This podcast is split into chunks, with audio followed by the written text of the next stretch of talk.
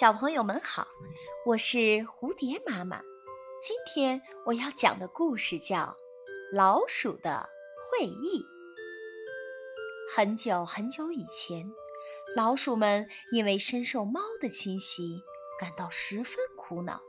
于是，老鼠们决定开一个会，商量用什么办法对付猫的骚扰，以求平安。在会上，一只小老鼠第一个发言说：“哎，兄弟们，咱们现在过的是什么日子呀？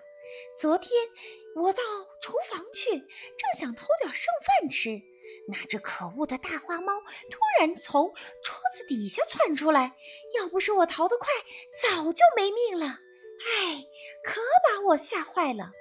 是呀，是呀，我有好几次差点让它捉住了。”真是一只可恶的大花猫，咱们一定要想个办法把它赶走才好。一只黄尾巴的小老鼠站起来说：“兄弟们，兄弟们，说的对呀，咱们得想个办法把大花猫赶走。我想，咱们大伙儿一起出去咬它，咬不死它，也可以把它吓跑。”另一只老鼠听了，立刻跳起来，大声地说：“使不得！”大花猫的胆子可大了，咱们一去不是白白送死吗？黄尾巴的小老鼠摇摇头说：“那那怎么办呢？”老鼠们异口同声地说。